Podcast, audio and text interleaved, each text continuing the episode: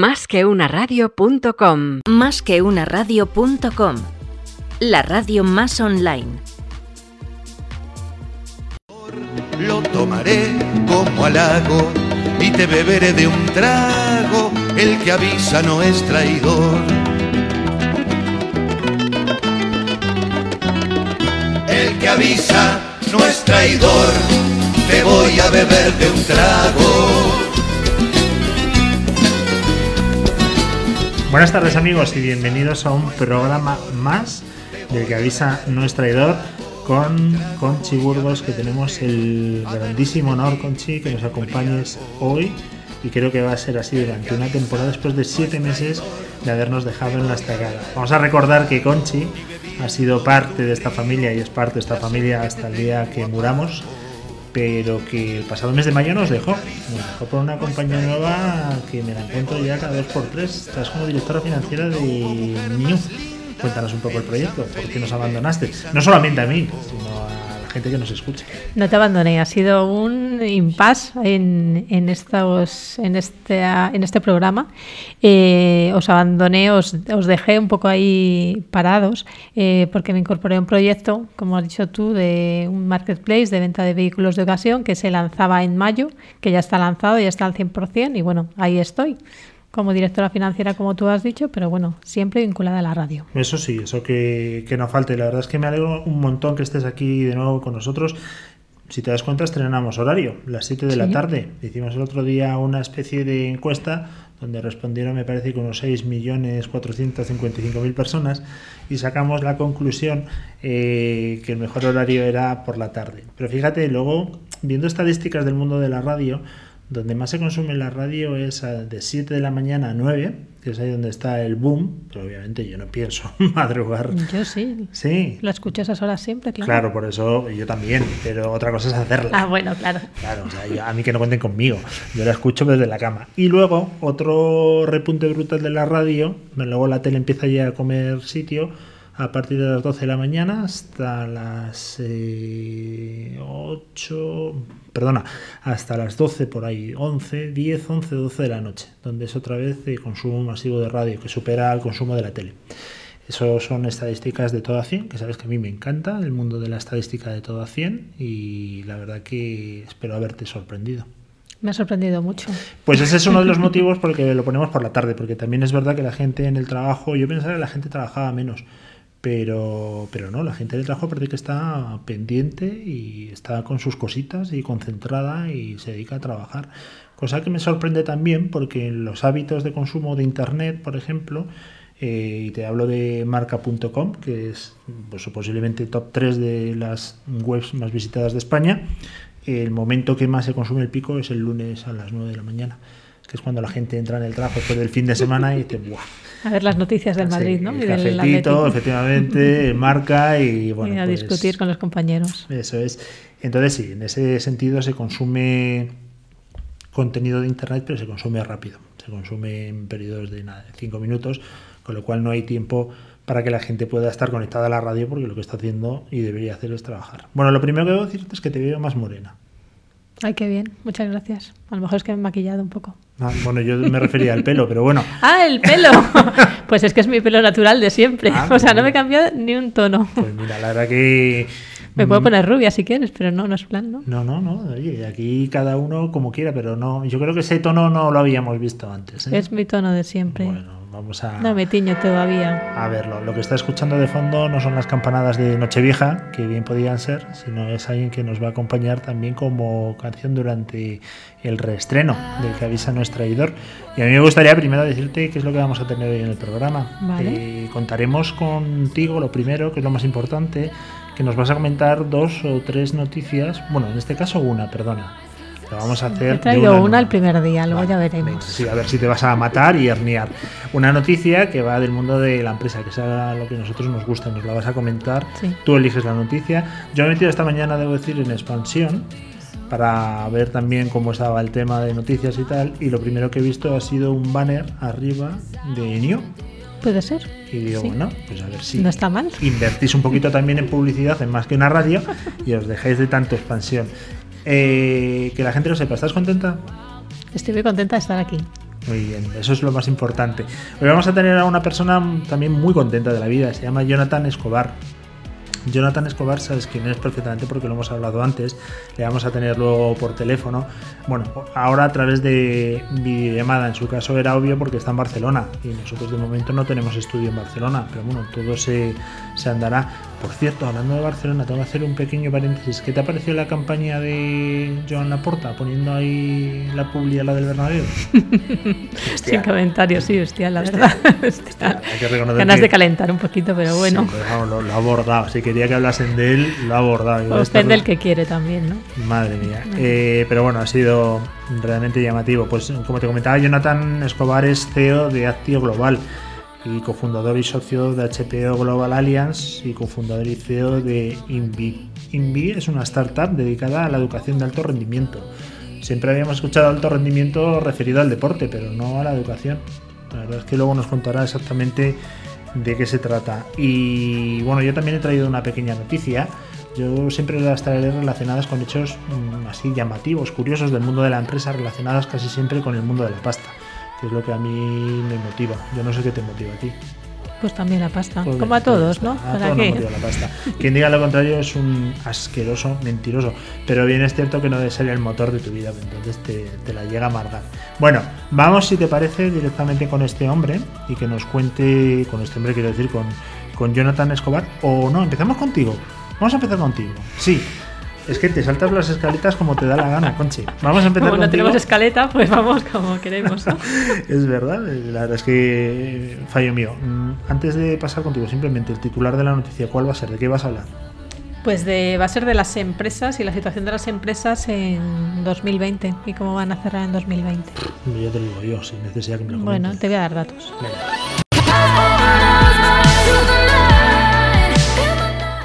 Conchi, cuéntanos, empezamos, pero no nos dejes triste, ¿vale?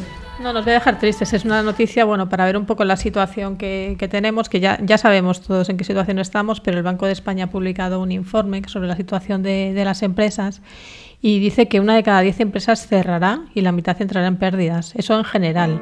Sobre todo, pues como sabemos, sectores de hostelería, restauración, ocio y transportes principalmente. Esto lleva a un segundo problema, que es que va a aumentar la morosidad de la banca durante este año y el año siguiente bastante, bastante relevantemente. Y bueno, aparte de que el 50% llegarán en números rojos, hay sectores en los que este, sobre todo en, las que, en los sectores que he dicho, relativo principalmente al turismo, en que llegará a un 75% de los negocios que entrarán en pérdidas en este año. Y bueno, de cara al año que viene, pues tampoco es mucho, mucho más eh, positiva la situación, porque en 2021 uno de cada diez negocios puede ser inviable, exacta- si más o menos se mantiene el, el escenario de, de crisis que se, que se ve que, que puede venir. Aunque tengamos la vacuna y tal, hasta que remonte la economía, pues pasarán muchos meses y en ese, en ese periodo pues puede ser que muchas empresas se queden, se queden por el camino. Siento no ser más positiva, pero es que es lo que hay. es y que es bueno, al hay, final eh. que... Efectivamente. Eh, una pregunta relacionada con algo que has contado ahora. ¿Te vas a poner tú la vacuna? Sí, Sí, no tienes ningún problema, ¿no? Yo entiendo que si la han aprobado la Agencia del Medicamento Europea y todas las agencias internacionales, tiene que estar tiene que estar bien testada. Bueno, yo me voy a Eh, poner. Entiendo, o sea que, yo yo estaré en la cola. Lo que pasa es que como soy joven y Bueno, joder, vamos a ver. estaba esperando, lo he aposta. Vamos a ver. que- Como no soy grupo de riesgo, supongo que estaré ya cuando se hayan producido otros efectos Que secundarios. todo aquel que ha visto a Torrebruno en directo es eh, factor de riesgo. no. ¿eh? No, que va. no, que va. Es factor de, de riesgo y obviamente serás de las primeras, no tengas la más mínima duda. Eh, bueno, pues es lo que hay, lo que tú dices. Tampoco es que seamos pesimistas. Es que la situación hay que afrontarla como viene y hay que salir adelante, ¿no? Yo te voy a traer una noticia relacionada con el mundo del fútbol. Sabes que a mí me apasiona y, y bueno, mm, ya que este año vamos a ganar de nuevo el Real Madrid la Copa de Europa, pues eh, traigo una noticia relacionada con la liga. Y es que va a poner en venta, para que veas cómo está el tema, el 60% de su negocio tecnológico, que ha valorado en 450 millones de euros. Dice Tebas, que es el presi de la liga, la liga es la patronal de todos los clubes de fútbol, la que maneja el dinero, pues que no necesitan liquidez, pero que es una buena oportunidad de negocio. Bueno, yo creo que ha sacado un poco pecho. Claro que se necesita liquidez porque no se prevé que durante este, este año perdón, vaya a entrar público a los eh, estadios. De hecho, el Real Madrid tiene un presupuesto 200 millones de euros menor que el año pasado. O sea, es que eso realmente no hay empresa, no lo sé cómo acabará el tema, pero no hay empresa que lo pueda eh, solucionar de un día para otro. Entonces, obviamente, lo que han hecho es sacar una pata de negocio de la liga para vendérsela a empresas de capital riesgo, como es CVC y Bain Capital, que están interesados y ya lo están haciendo en Bundesliga y en la Serie A. Y la verdad es que, bueno, lo bueno que tiene la liga es que tiene muchos recursos y sobre todo ahora que es el tema digital, como tú bien sabes. Ahora los coches se venden a través de plataformas como New. Pues lo mismo pasa ya con el tema del fútbol. Sabes de hecho que una de los sitios donde vas a ver el fútbol seguramente e incluso puede que este año sea a través de Facebook y de Amazon. Ya han adquirido derechos en algunas ligas y algunos países para retransmitir eh, los partidos a través de sus redes sociales. O sea que fíjate cómo está el tema, cómo ha cambiado. Y aquí hay que reconocer que Tebas es un tío listo, es un tío que se mueve muy bien y ha sacado este negocio que ellos lo van a vender además como marca blanca. Bueno, pues ahí queda el tema. Me hace también especial, eh, bueno, pues gracias a una, una noticia que viene en relación a lo que hemos contado, que va a participar también en esta sociedad, que es una especie de spin-off que han sacado de la liga una empresa que se llama Robota, que es una compañía tecnológica que se encarga del tema de la ciberseguridad y lo que ha puesto es un software que ha desarrollado antipiratería. Eh, para todos los que nos están oyendo y pongan una sociedad con un colega o con otra empresa, hablo ya para gente menos profesional, ¿vale? Los grandes empresas lo saben de, de sobra. Pero cuando pones un activo eh, no financiero como capital social, Hacienda también quiere pasta. ¿Vale? Y eso yo conozco a algún despistado que puso un software, por eso me ha hecho gracia esta noticia de Robota. Robota, tened en cuenta que de esos 211.000 pavos que habéis valorado la aplicación, Hacienda va a decir que es una ganancia patrimonial y vais a tener que tributar como campeones. Lo digo para todos los despistados también que hacen sus planes de negocio que lo tengan en cuenta, ¿eh? que luego viene el tío Iglesias y te mete el rejón.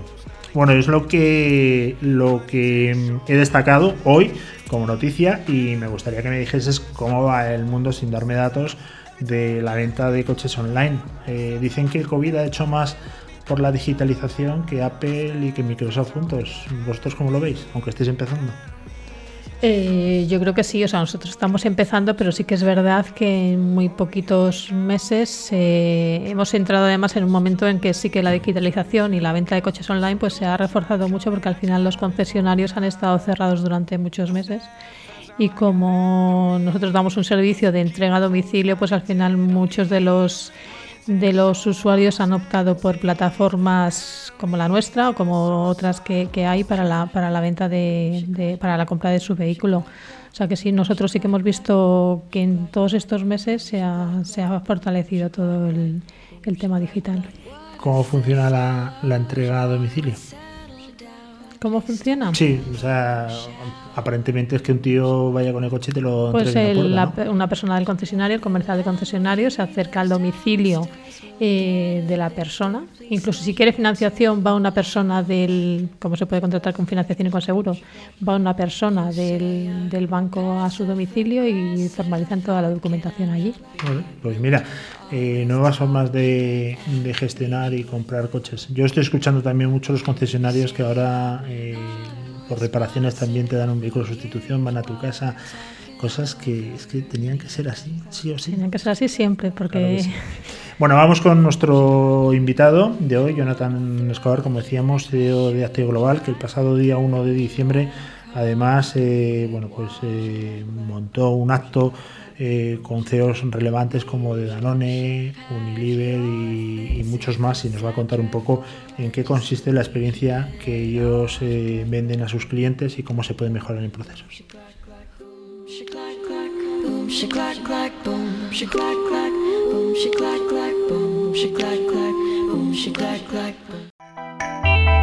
El que avisa no es traidor. Con Luis Vega. Mira que lo advertimos. El que avisa no es traidor. En directo cada día en másqueunaradio.com.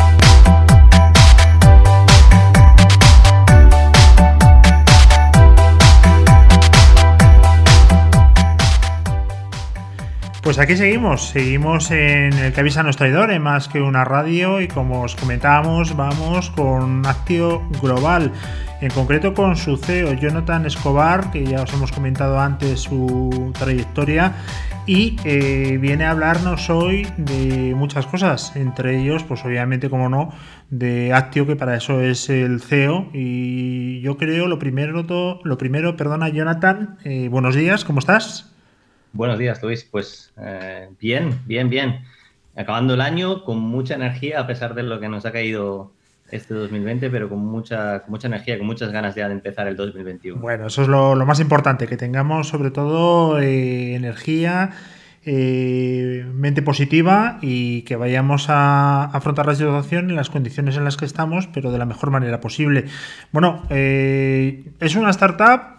Yo creo que ya no, ¿no? Porque habéis pasado el valle de la muerte, que yo siempre hablo con las startups, aquellos momentos en los que piensas, sigo, no sigo, eh, me da, no me da. Bueno, yo creo que eso ya lo has pasado de largo. Pero cuéntanos, para la gente que no conozca qué es Actio Global, qué, qué historia tenía, a qué os dedicáis. Pues bien, como bien dices, ya no somos, no somos una startup, ¿de acuerdo? Porque al final nacimos en el año 2004 y nos sentimos muy orgullosos, ¿no? Pues de, estar en el mercado ya desde hace 17 años. El año que viene ya cumplimos mayoría de edad y con ganas de cumplir ya esos 20 años y eso pues hoy en día creo, ¿no? Que en el mundo en el que estamos eh, es algo a celebrar y lo vamos a celebrar sin duda a lo grande.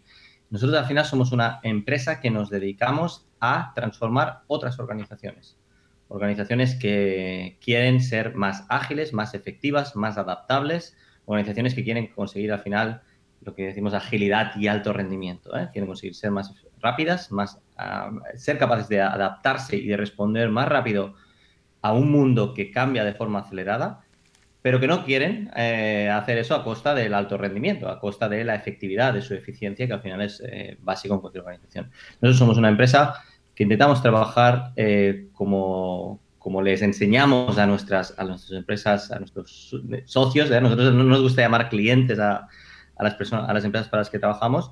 Trabajamos de la misma forma, los mismos principios que aplicamos a esos clientes los aplicamos en primer lugar a nosotros mismos.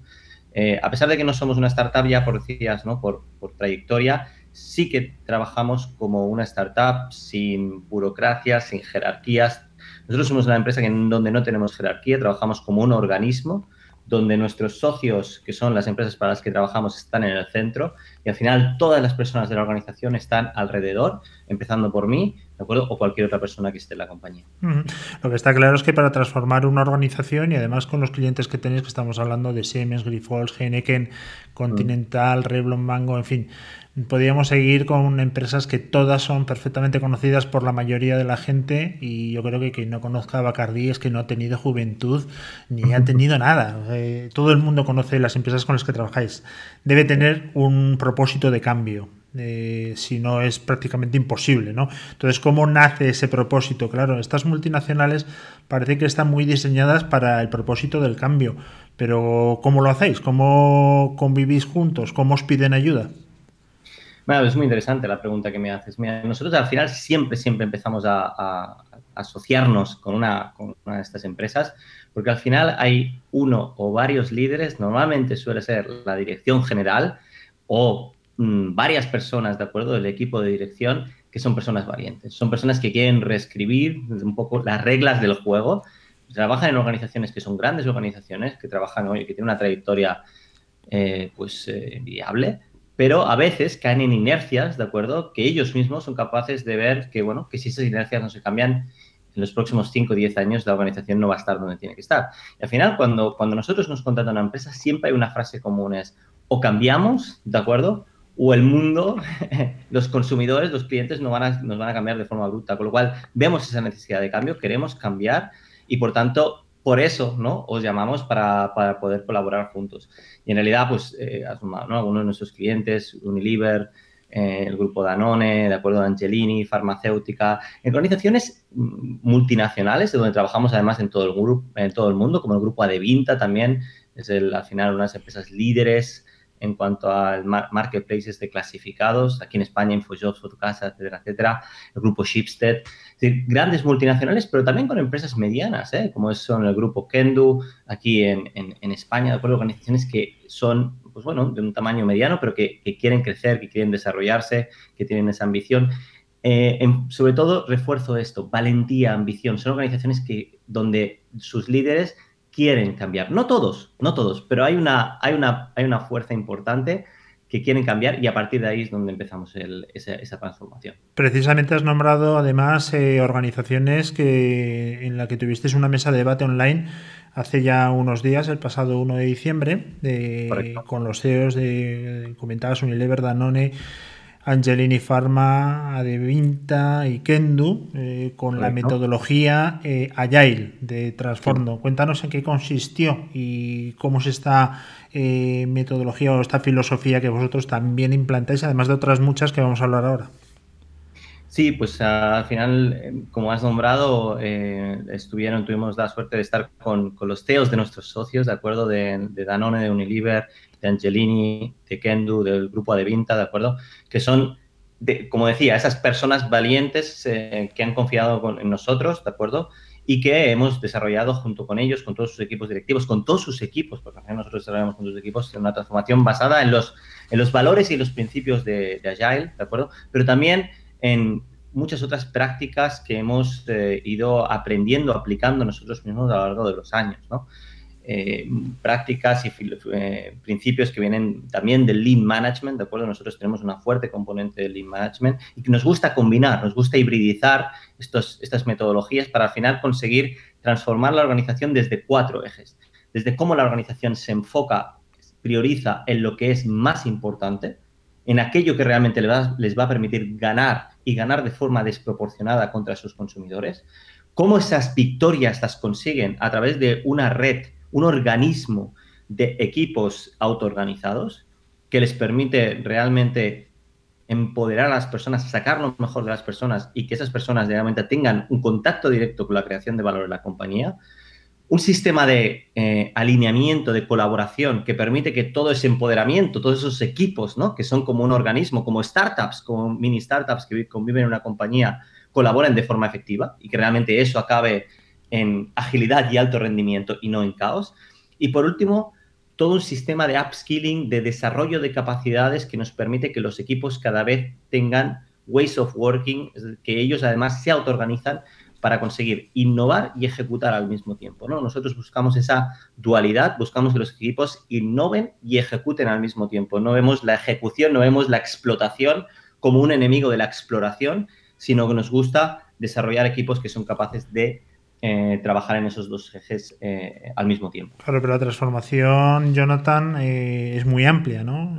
¿Sobre qué incidir? Sobre las personas, sobre los procesos, sobre las metodologías, en fin. cuéntame un poco cómo lo personas, Estamos hablando de personas, estamos hablando de procesos, estamos hablando de tecnología en muchos casos, sobre todo estamos hablando de, también de todo lo que es esos sistemas que son transversales, todos esos sistemas, vamos a llamarlo así, de gobernanza, ese sistema de objetivos.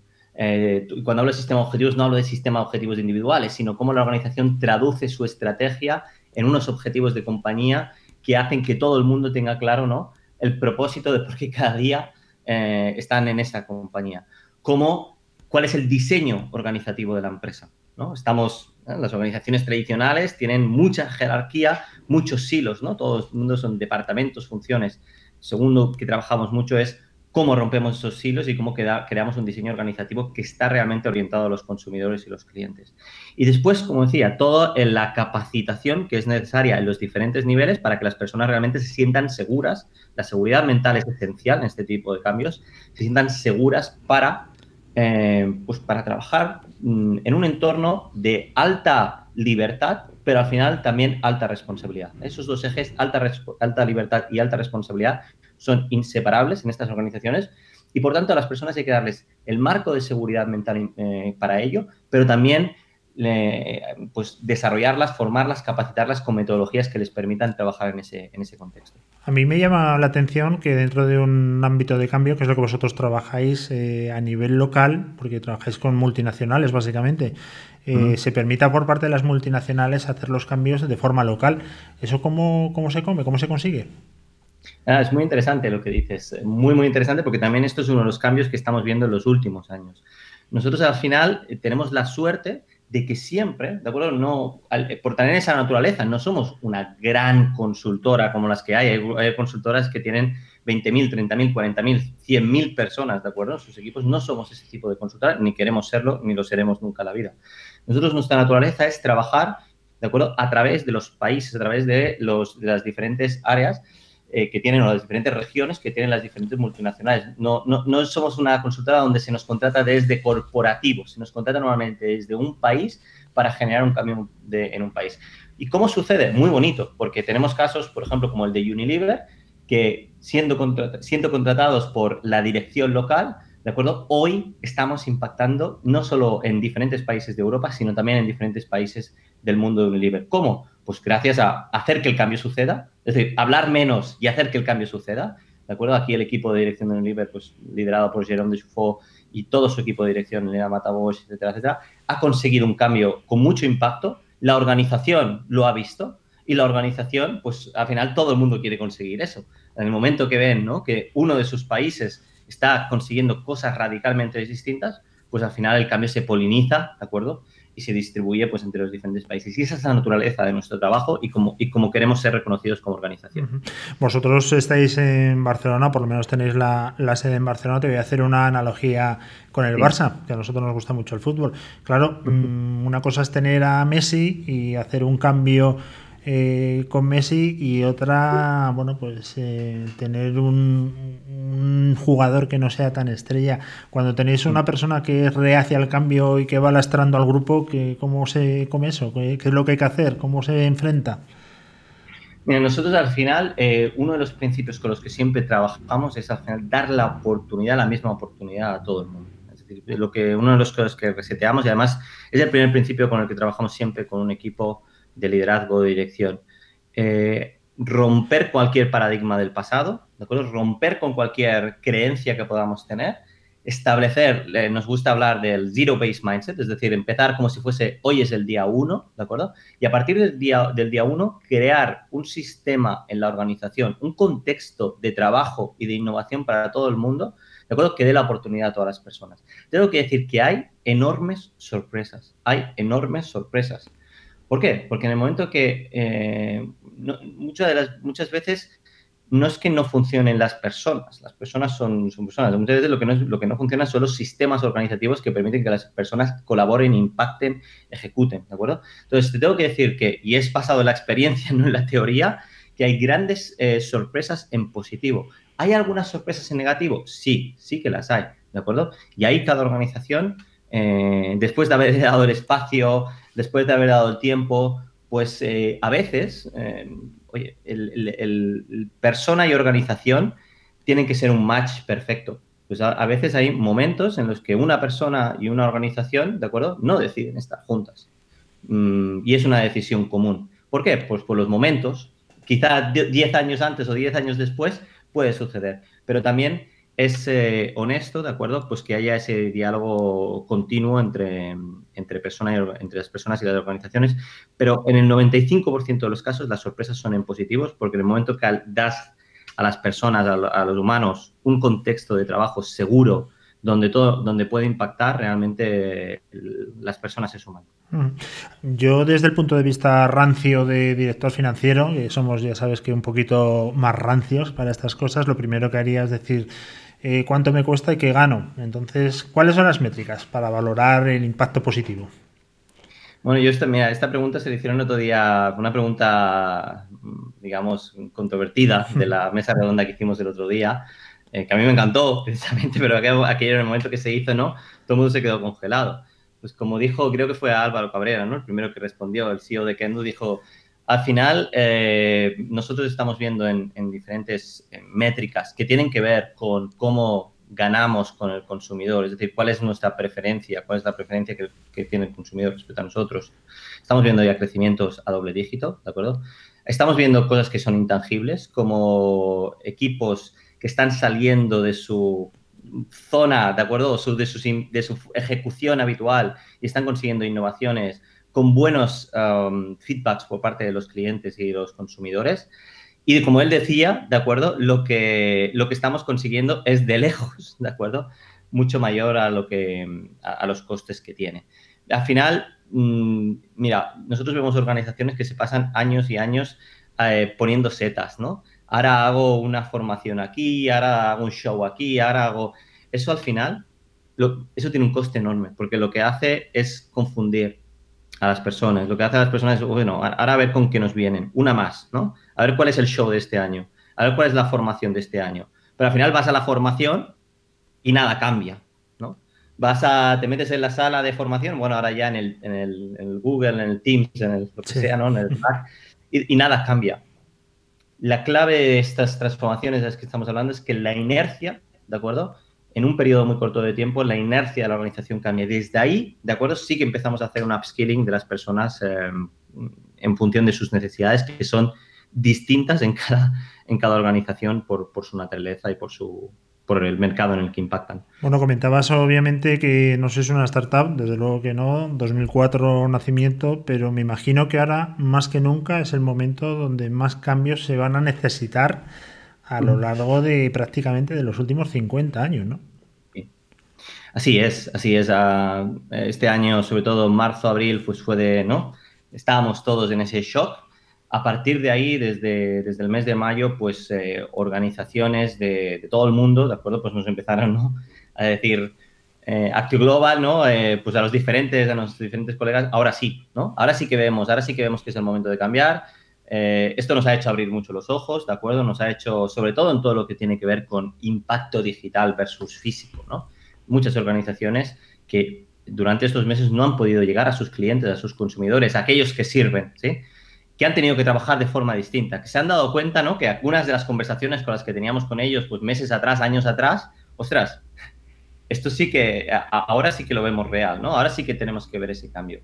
Y, y obviamente eh, esto ha llegado para quedarse. Yo tengo que decir al final que el, cambio que, está, que existe hoy en la sociedad es independiente de la pandemia que estamos viviendo. Es decir, hoy, ¿de acuerdo? Se están transformando la movilidad, hoy se está transformando la salud, ¿de acuerdo? Y no por la pandemia, sino por cómo todos los sistemas de autocuidado van a cambiar. Se están cambiando la forma en que los consumidores interactúan con las marcas, se está cambiando la forma de trabajar, está cambiando la forma de producción, la forma de crear energía final estamos, ¿de acuerdo?, en una explosión de las tecnologías exponenciales. Lo que pasa es que como las tecnologías exponenciales o las curvas exponenciales no se ven hasta que no nos impactan, ¿no? Porque van creciendo y eso no lo vemos. Pero realmente hoy, en las próximas décadas, vamos a tener un cambio en todo lo que nos rodea. Y es muy importante que las organizaciones se preparen para vivir en un contexto donde las cosas cambian, como, han cambiado toda durante toda la historia, la única diferencia es que cambian de forma acelerada y de una forma en que no la ve llegar. ¿eh? Esto no se ve llegar. Hay cambios que no los vemos llegar y que en un año, ¿de acuerdo? Eh, hay una, hay un, pues se cambian las reglas del juego radicalmente en un sector o en una categoría. Además habéis creado, dentro de lo que comentabas antes de Ways of Working, bueno, pues habéis creado vuestros propios sistemas como pueden ser el PIC, Play, Lead. Por ejemplo, en PIC es acrónimo de muchas cosas, de propósito, de emprendimiento, de gobernanza, de conocimiento. Cuéntanos un poco, haznos un resumen cuándo se debe crear o cuándo decidís vosotros crear una nueva metodología porque se ha quedado antigua la anterior o no, es eh, complementaria una nueva. Me imagino que eso lo vais viendo también con los nuevos clientes o sobre la marcha. ¿Cómo lo hacéis? Así es, es decir, al final nosotros cada uno de estos principios, eh, cada uno de estos sistemas, ¿de acuerdo?, de trabajo, de innovación, los creamos de la mano de, los, de, nuestros, de nuestros socios, ¿eh? de estas empresas que nos contratan para de ayudarles a desarrollar un nuevo modelo de trabajo, una nueva, eh, un nuevo paso adelante en su forma de colaborar y de impactar y de satisfacer a los consumidores. Al final de esas conversaciones continuas que tenemos con los líderes pues, de estas organizaciones, de qué problemas están teniendo en sus mercados, de cómo les está consiguiendo ¿no? ganar eh, con, los, con los clientes, de cómo les está eh, pues costando pues hacer que todo el mundo, ¿de acuerdo?, se sienta involucrado en ese propósito de la organización, de esas conversaciones, de esos problemas, ¿de acuerdo? Y de la evolución eh, que hoy tenemos, ¿no? De todas las tecnologías, pues lo que nos va haciendo es desarrollar esas prácticas que les desarrollamos ad hoc, ¿no? Nosotros nos gusta decir que somos artesanos digitales, ¿no? De la transformación, porque al final nos gusta continuamente crear ad hoc esas prácticas para las diferentes organizaciones, para sus necesidades, para sus contextos, para sus diferentes realidades. Y las, diferentes prácticas que has normado, pues son prácticas aplicadas a diferentes, a diferentes organizaciones con diferentes necesidades, farma, gran consumo, digital, ¿de acuerdo? Servicios. Estamos hablando de que prácticas que vienen a sectores distintos con contextos y realidades radicalmente, radicalmente puestos. Para ir terminando, Jonathan, veo que también, y además es una pregunta que me interesa mucho hacerte, eres CEO de Invi, una startup dedicada a la educación de alto rendimiento. Siempre yo había escuchado el alto rendimiento como una actividad deportiva para deportistas profesionales en un car y ahí metidos 24 horas eh, dándole duro a la pesa. ¿Esto qué significa, la educación de alto rendimiento? Pues mira, esto es, esto nace, es un proyecto que nace de mi, de mi eh, colega, con mi colega Eva Gol, ¿de acuerdo? Que es además directora de personas y de comunicación en, Actio Global y te diré que un pilar eh, enorme en nuestra, en nuestra empresa en Actio Global porque es la persona que nos cohesiona, es la persona que hace que, que todos seamos capaces ¿no? de avanzar eh, de forma unida cada día. Pues con Eva hace, hace unos años, ¿no? Tuvimos la, inquietud de decir, ostras, es que esto que nosotros hacemos, ¿no? Cuando llegamos a, cuando llegamos a una empresa y empezamos a trabajar con directivos, es que tenemos que romper inercias, ¿no? De personas que llevan 20, 25 años, pues creando paradigmas que, que hoy muchas veces pues, les impide avanzar, ¿no? Les impide desarrollarse.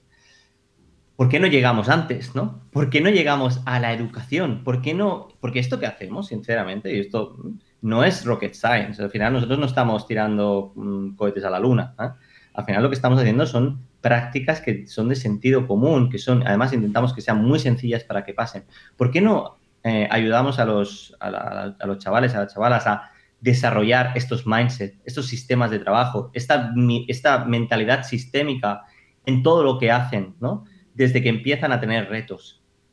Y de, esa, de esa inquietud, ¿de acuerdo? Pues nació Invi. ¿eh? Y pues bueno, a, través de ella es nuestro. Al final, a mí me gustaría, sinceramente, retirarme mm, con Invi, ¿no? O sea, me gustaría que Actio Global vaya sola y poder dedicarme el 100% de mi tiempo a Invi, porque, bueno, tenemos esa, esa voluntad de, de crear mejores, de mejores organizaciones que creen un mundo mejor.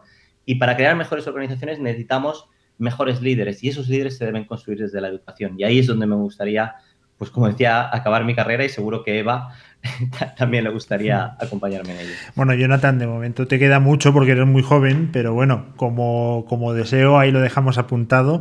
Jonathan Escobar, CEO de Actio Global, también CEO de Invi, lo que comentábamos la empresa dedicada a la educación de alto rendimiento y también cofundador y socio de HPO, Global Alliance, en fin, que eres una persona eh, que el cambio lo aplicas a ti mismo. Eres una persona inquieta y una persona que siempre está buscando nuevos retos. Ha sido un auténtico placer y os deseamos lo mejor. Actio Global, simplemente para finalizar, ¿dónde os pueden encontrar? Pues os pueden encontrar en nuestra página web, ¿de acuerdo? actioglobal.com eh, donde al final allí pues eh, pueden ver una muestra de, qué dicen nuestros clientes de nosotros para empezar y después pues ahí tienen todos nuestros datos de contacto, eh, también email actio arroba actioglobal.com, en la misma página web hay un chat 24 horas pues que pueden contactar con nosotros y, y, poder empezar a conversar. Fenómeno, pues ahí lo dejamos. Jonathan Escobar, ha sido un auténtico placer y volvemos a hablar en breve. Que vaya todo muy bien. Un placer y muchas gracias, Luis. Muchas gracias a vosotros. How can I not be when you're always talking at me? You say I'm unresponsive and here you are talking. El que avisa no es traidor. El que avisa no es traidor. Con Luis Vega. Mira que lo advertimos. El que avisa no es traidor. En directo cada día en másqueunaradio.com.